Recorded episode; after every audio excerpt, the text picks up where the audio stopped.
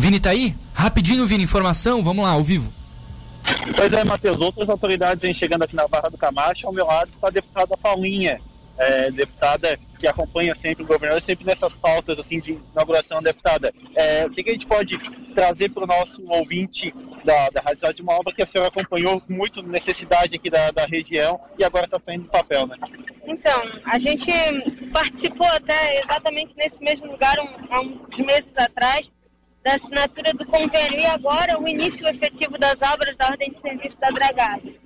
Eu quero, por primeiro, dizer para as pessoas que estão nos ouvindo que é a primeira vez que a política pesqueira, de fato, encontra visibilidade e espaço num governo. Eu te digo isso porque eu sou de uma comunidade pesqueira. A gente trabalhou no nosso mandato, todo ano de 2019, um programa chamado Inova Pesca, que virou SC Mais Pesca. E a partir dali a gente começou a discutir com o governo essa questão da infraestrutura pesqueira, né?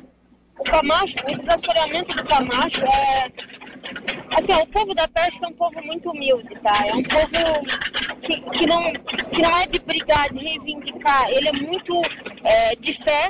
Você pode observar as comunidades pesqueiras, elas têm uma fé inarredável e são muito humildes. E eventualmente acabam muito esquecidos por causa disso. Então, o que eu acho que é bacana é que o, o Moisés, com toda a sensibilidade dele, ele, ele traz esse toque, ele, ele vai chegar com a mão do governo numa comunidade que ia se liquidar em termos pesqueiros se não fosse o desassoreamento do Camacho, que é uma coisa que espera mais de 10 anos. Então, eu estou muito grata, muito feliz.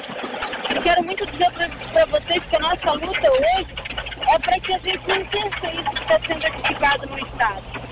Essa obra, que hoje é 2 milhões e tantas, primeiro trecho, mas que é 10 milhões no total, só vai ser possível. Primeiro, porque a gente tem um governador sensível que entende o que é a pesca e dá valor para ela. E aí a gente está falando de mais de 50 mil famílias no estado de Santa Catarina. E porque esse governador sensível tem um governo honesto. Então, assim, eu estou começando a falar isso porque a gente está aí no janeiro iniciando o ano eleitoral e a gente tem que pensar muito bem é, na luta que a gente vai empreender para ter, para continuar mantendo um governo como, como é o governador Moisés, né?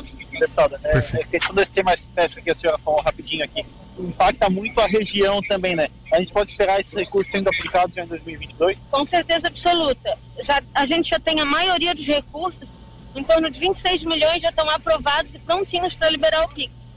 É, tudo aquilo que não depender de licenciamento ambiental, as, as prefeituras já estão licitando. A gente vai fazer uma entrega agora na ANF e daqui a pouquinho a gente já está voltando aqui ao Sul novamente para fazer a publicação de recursos do ST Mais Pesca, ainda no mês de janeiro. Perfeito. Então, deputada, obrigado. Vai começar daqui a pouco a cerimônia, mas obrigado por ter a Rádio Cidade. Obrigado, Marcos Vinícius. Gente, feliz ano para vocês. Beijão. Então, Matheus, deputada Paulinha falando conosco, gentilmente nos atendendo aqui na Barra do Camacho.